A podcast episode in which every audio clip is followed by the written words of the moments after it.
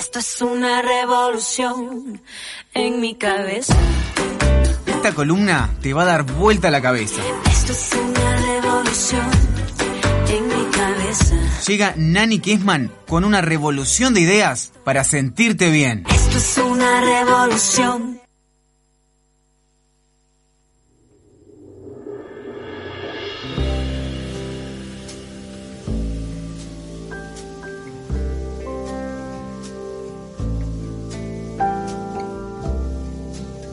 Música de yoga para recibir a Nani Kessman, que vino acompañada, pero por algo. Por los quinotos. Vino a romper los quinotos. No me rompan los quinotos. Estoy copada con los quinotos. Es una fruta que yo la verdad que no la conocía. La conocí el año pasado por un compañero de yoga que, que se llama Ronnie, que aprovecho para mandarle un beso, que me trajo quinotos orgánicos del jardín de la suegra. Y la verdad que los probé y de a partir de ahí, con los quinotos, me volví una persona inseparable. Son ricos, son bien ácidos. Son, la cáscara es más dulzona y el interior es bien ácido. A mí las cosas ácidas me fascinan. Pero empecé a, a descubrir las propiedades del quinoto. Le recomiendo a todo el mundo que lo coman. Es una fruta que se puede conseguir en invierno. De hecho, la estación es el invierno. Y son muy ricos en sus propiedades. Tienen mucha fibra. Eh, obviamente es un cítrico, tiene muchísima vitamina C, es antioxidante, eh, tiene alto contenido de potasio, magnesio, este, y dicen que es muy bueno para el corazón y es muy bueno para los diabéticos porque eh, equilibra la glucosa. Mira qué bueno. Y es de esos frutos nativos que caen de los árboles y a veces la gente no los Sí, aprovecha. es originario de Asia, pero acá el quinoto se, se planta y de hecho hay... Hay ahora, ahora nos comentaba Lucía Bentancur que, eh, que tiene un árbol de quinotos en Tacuarembó. En Tacuarembó, es verdad. Sí. Así que les recomiendo, si ven esas bandejitas de En quinoto, que las proliferan, compren. como todos los cítricos, ¿no? Pero hay sí. un montón, es Qué verdad. rico. Y Para- la mermelada de quinoto, bueno, ni te digo. Qué rico. Yo no soy de las mermeladas cítricas, porque viste la de naranja y todo eso, Ay, ¿no? me fascina. Qué pariente de la naranja el quinoto, ¿eh? Sí, es como como, una comerte, mini. claro, es es como una naranja mini. Eh, mini, mini. Que te la puedes comer con cáscara. Se come con cáscara y todo, y la Le cáscara podemos decir finita. naranja cherry. Sí, sí, petit Como el naranja. tomate cherry. Le vas a cambiar el nombre. Sí. Por quinoto. Pero Bueno, bueno, chicas, hoy- Decime por favor que estamos escuchando que quiero buscar este tipo de... Nora Jones. Nora Jones, Ah. Nora Jones. Con razón. La, amamos a Nora Jones. Obvio. Sí, yo ahora últimamente la estoy poniendo bastante en mis clases Me gusta porque mucho. te invita mucho al relax, ¿verdad? Es una diosa. Sí, se armó una confusión cuando se murió el papá de Nora Jones que se llama Ravi Shankar. Se confundieron con el líder espiritual Sri. Ravi Shankar del arte de vivir, pero no es, era un músico hindú. Este, pero no, no tiene nada que ver. No es el que vino a Argentina. No es el líder espiritual. congregó. Estuvo en No, no, Punta no. del Este, Nora Jones. Hace unos años, sí. Mira, ¿la en- fuiste a ver? Sí, la fui a ver a- Ay, en Ex Conrad. a- a- Sí, Talent Qué Joy. divino. Debe ser divino verlo Sí. en vivo. Estuvo ¿Cómo canta esa Canta sí. Impresionante. Bueno, vamos a lo nuestro. Bueno, lo que nos convoca, el yoga, el yoga.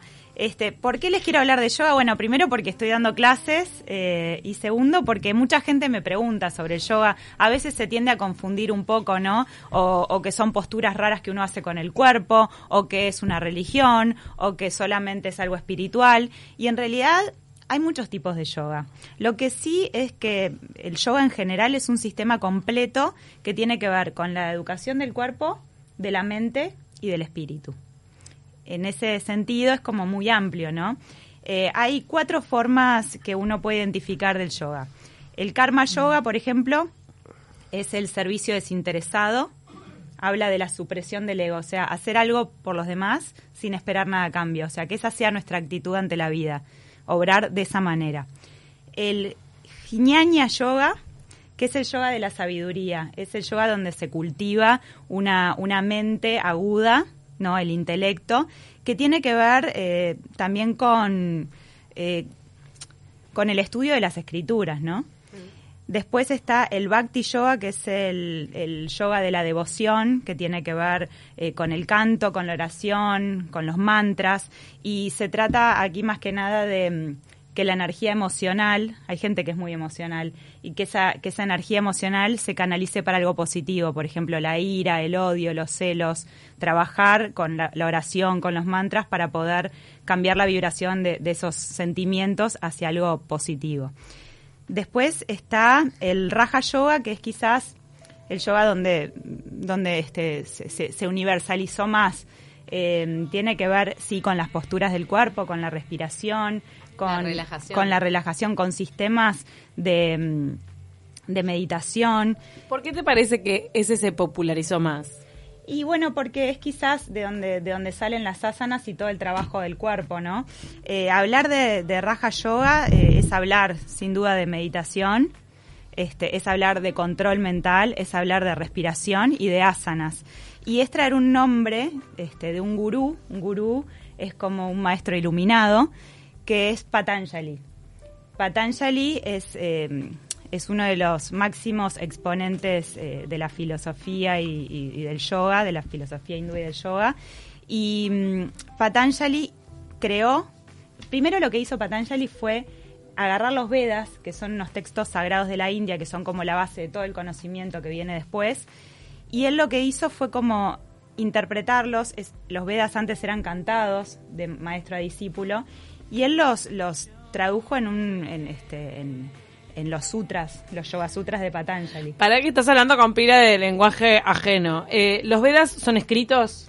Los Vedas eran cantos, Cantos. que traían toda la sabiduría metafísica de estos maestros iluminados y que en realidad los Vedas supuestamente se los dio Dios, Dios o la sabiduría universal. Es un montón de a los- conocimiento. A los ermitaños del Himalaya Mm. que pasaron años y años y años en estado de meditación, intuición, y esta sabiduría les llegaba por intuición, por meditación, y ellos transmitían esta sabiduría a sus discípulos A través del canto. a través del canto. ¿Cómo el canto está presente en diferentes este, ceremonias espirituales? Creo que en casi todas. En todas. Bueno, en el judaísmo también el En canto todas las es muy religiones, importante.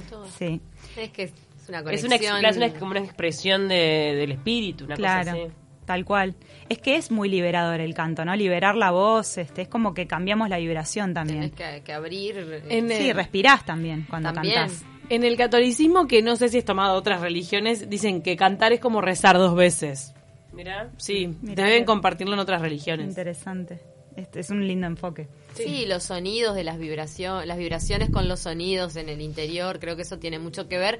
Los cánticos no tiene por qué ser cantar solo cantar, ¿no? No como como lo, lo consideramos en Claro. Occidente, sino los cánticos, el hecho de hacer vibrar y fonar el cuerpo, eso creo que es que, es que Claro. un poco por ahí va, ¿no? Eh, Patanjali, ¿saben de quién es contemporáneo Patanjali? ¿Se acuerdan cuando hablamos del taoísmo chino? Sí. De Lao Tse. Sí. Que hablamos de que vivió, que no se sabe exactamente, pero entre el 200 antes de Cristo y el 200 después de Cristo. Eran gente que parece que hay pruebas que estas personas vivían alrededor de 400 años. Eran profetas, eran gurús. Y bueno, Patanjali, digamos que puede ser contemporáneo a Lao Tse. Y también muchas de las cosas de las cuales habla Patanjali se condicen con, este, con la sabiduría china. Mirá.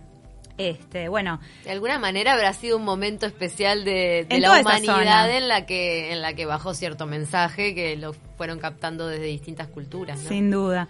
Este, por otra parte, vuelvo un poco al, al tema de- del yoga. O sea, hay quien dice que no es una religión, pero tiene un sentido religioso en el sentido de que, de que nos contactamos con, con la divinidad, la divinidad del ser, a través de verdades universales que tienen más que ver con la filosofía que con la religión, pero sí como que producen un estado de unidad y en ese sentido por ahí se puede asociar algo divino, pero no religioso en el sentido de este digamos de no, culto no religioso. adhiere a ninguna institución Claro. Exacto, cualquier religión puede ser practicante de yoga. Bien. No estarías traicionando a ninguna fe. Está más allá de las religiones. Bueno, y Patanjali lo que hizo fue eh, traer los Vedas y eh, interpretarlos, escribirlos dentro de lo que son los Yoga Sutras de Patanjali.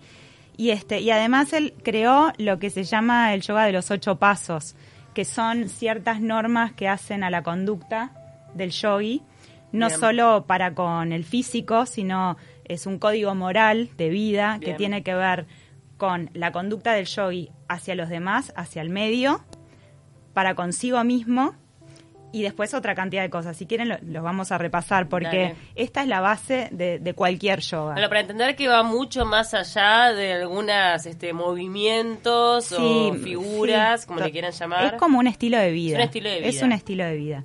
Entonces, Patanjali eh, lo que hizo fue crear los ocho pasos del yoga Y los ocho pasos eh, son, por ejemplo, los llamas, que tienen que ver con, con normas de conducta del yogi para con, con la comunidad o su, su ambiente.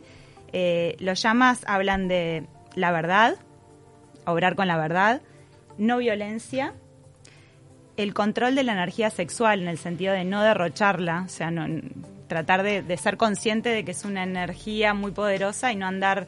eh, hay gente que puede malinterpretar esto porque en algunos textos se dice como como como como no no utilizarla. Pero la castidad. se- Sí, la castidad, pero no es esto, es Sí. es no derrocharla, o sea, no andar este por la vida derrochando la ener- ¿Se entiende lo que De quiero repente decir? elegir con conciencia con quién se comparte esa energía Exacto. o con qué fin se, se utiliza esa energía. Exactamente, es como una energía que te une también, ¿no? De ahí también se desarrolla mucho el sexo tántrico, ¿no? Eh, sí, pero digamos que eso es otra rama. Claro, claro, en realidad esa Sí. implica el no contacto físico, pero un poco el aprender a controlar las, eh, los instintos sexuales es un poco dominar la mente y también, También. decidir en qué momento se, Seguro. se, Pero se acá, deja liberar esa energía. acá tiene que ver hasta inclusive con, con las relaciones así tan esporádicas, ¿no? Claro. Como Claro. elegir con conciencia. Elegir con quién. Sí, no robar y no codiciar. No codiciar es este, no, no codiciar las cosas ajenas, Bien. ¿no? Eh, después, los niyamas serían como las reglas para con uno mismo.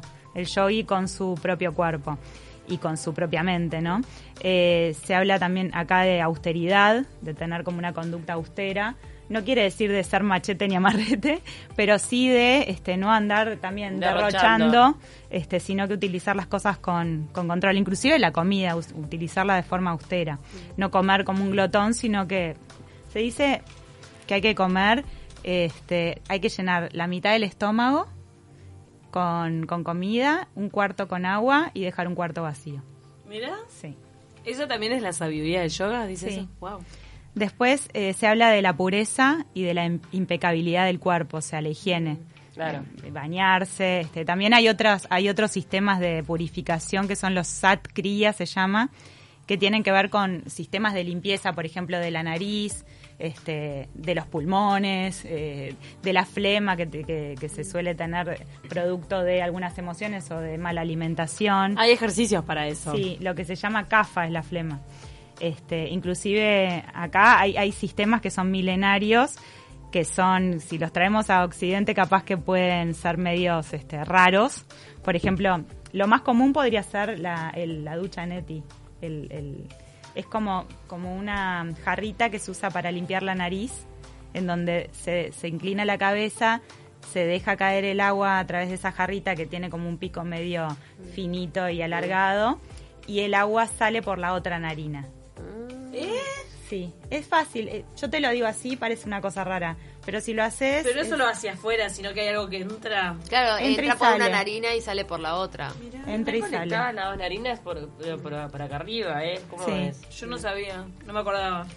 Bueno, eso sería como la más común. Yo me acuerdo de, de mis clases de yoga que mm, a veces hace como una respiración de limpieza que te vas tapando las narinas. Que Sí. vos lo has enseñado acá alguna vez. Anuloma, viloma se llama en algunos textos o nadisodana porque es un tipo de respiración alternada. Hay miles de respiraciones. Ese quizás es el más común. Este, que ayuda a, a desbloquear los nadis, que son los centros de energía, Claro. y tiene un efecto, sí, que te destapa bastante la nariz. A mí me gusta hacerlo al principio de las clases. Eh, y se practica con un mudra, que es como, bueno, después ¿El muestro. mudra es una posición de la mano? El mudra son posiciones de la mano, pero que, que activas ciertas ciertas partes que tienen su efecto también.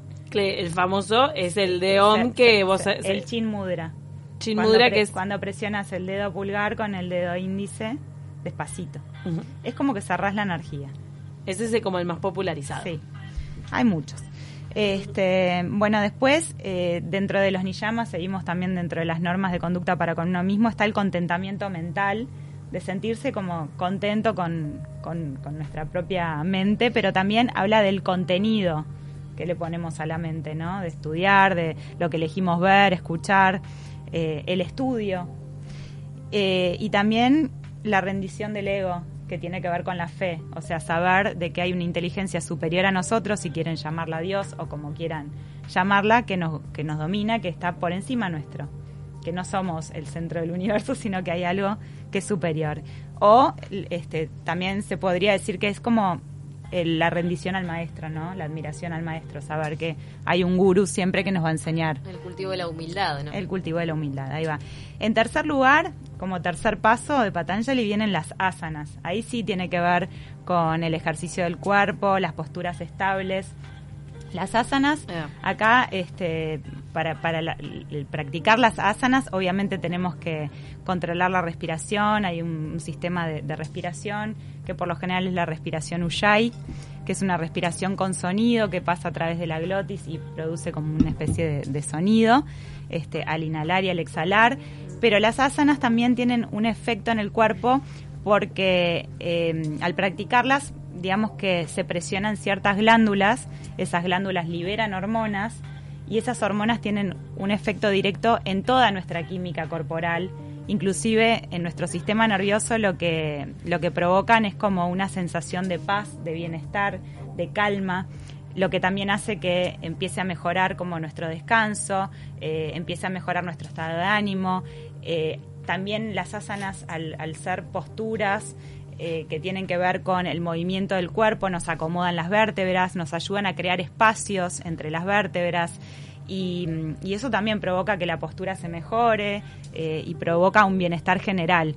Bien. Y al activar esto, también hace de que la persona comience como a, a sentir como una cierta adicción al yoga, porque es tal el bienestar, si uno realmente dedica tiempo a practicarlo, le da la oportunidad de este sistema, que inclusive hasta suele cambiar hasta nuestra forma de alimentarnos, porque hay ciertos alimentos que nos, que nos hacen vibrar con mayor energía y hay otros que nos tiran para Como abajo. la carne roja, por ejemplo, ¿no? Sí, en algunas personas es hasta más evidente, pero es como que nos devuelve esa atención hacia nosotros mismos que empieza a hacer que elijamos las cosas que vamos a consumir, ya sea a comer, a ver, a escuchar, a relacionarnos con mucha más conciencia.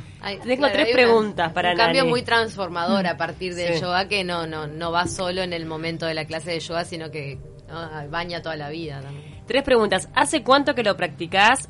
¿Cuánto tiempo pasó hasta que empezaste a entender y a, y a ver los resultados? ¿Y en qué te cambió?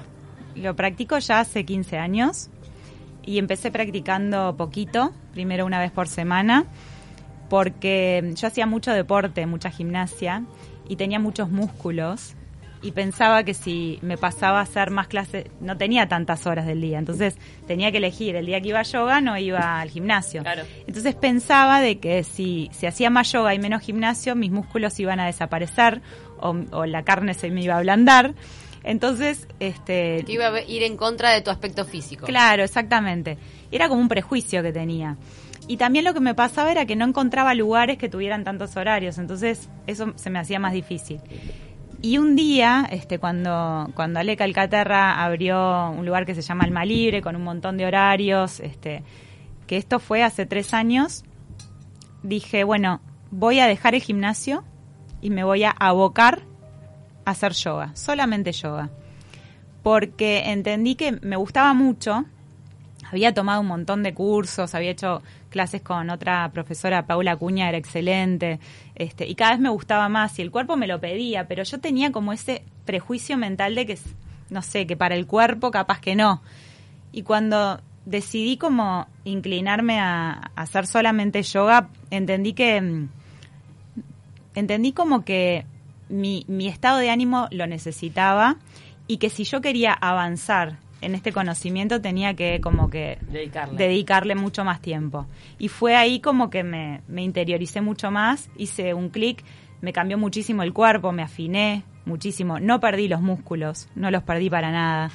Pero sí sentí como al revés, como un beneficio, como, como si el cuerpo se me estirara y la postura se me acomodara. Dejé de tener problemas para dormir, empecé a sentirme mucho más tranquila, empecé a ver cómo en el día a día eh, la toma de decisiones se me hacía mucho más placentera, no las sufría, no las tomaba con ansiedad, sino que al revés tenía como mucho más poder de discernimiento porque mi mente tenía más claridad.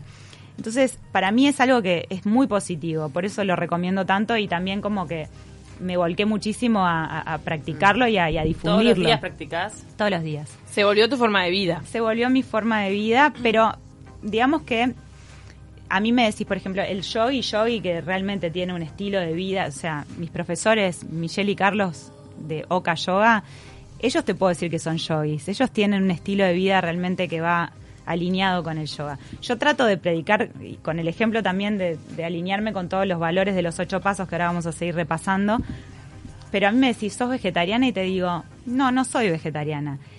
¿Cómo, como carne o como pollo o como huevos? ¿Mi organismo lo sufre? Sí, lo sufre y seguramente después pasan tres meses y no como más. Hasta que como, pero ellos no comen, o sea, son vegetarianos. Porque el yogi en realidad también tiene como, como un respeto hacia el medio ambiente que no, no va a comer animales. Este, a mí todavía eso no me pasa. Yo quizás tengo una forma de aproximación un poquito este, más, este, más occidental, más uruguaya. Pero, pero bueno, hago lo que me hace bien y lo tomo desde ese lugar.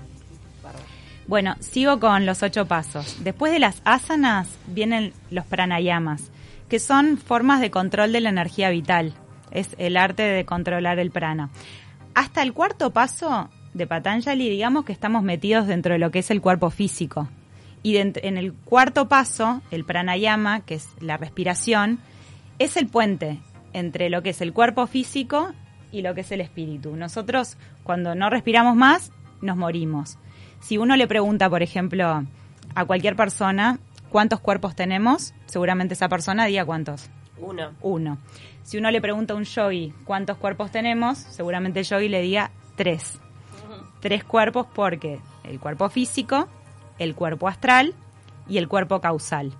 El cuerpo astral es, eh, digamos, donde, donde se ubican los chakras, donde ocurren, digamos, las emociones o donde se puede sentir el calor, el frío. El cuerpo astral y el cuerpo causal es lo que cuando se muere el cuerpo físico es como esa especie de, de hilo que se rompe, el cuerpo astral y el causal se juntan y se van, ese es el ser, el espíritu, el alma, y el cuerpo físico se muere. Lo que muere, lo que enferma y lo que es finito es el cuerpo físico, todo lo demás es inmortal. Entonces, en el cuarto paso, en el pranayama, es donde a través de la respiración podemos, si le dedicamos tiempo y voluntad, a empezar a conectar con algo que está más allá de nuestro cuerpo físico y de nuestro ego, que es el ser. El quinto paso es pratyahara, tiene que ver con el abandono de los sentidos, dejar de vivir hacia afuera, dejar de estar pendiente del afuera, de los ruidos, de, de la sociedad, del medio ambiente, de, de todo lo que ocurre afuera, En la mente. y de la mente, ahí va, de la ilusión, de lo que es maya, lo que se conoce como maya, que es en sánscrito la ilusión. Porque supuestamente todo lo que, lo que vemos no es lo real, lo real es el ser. Eh, para pasar a adentrarnos en, en nosotros mismos y a conectar con esa cosa superior, con esa inteligencia superior. Después viene el sexto paso que es dharana. Dharana es el paso previo a la meditación, es la concentración de la mente, es dominar la mente, es que la mente no se nos escape hacia, hacia el exterior o hacia, hacia cualquier lado. Es empezar a controlarla para aquietarla y poder realmente conectar con esa inteligencia superior. Y luego sí viene el séptimo paso que es la meditación.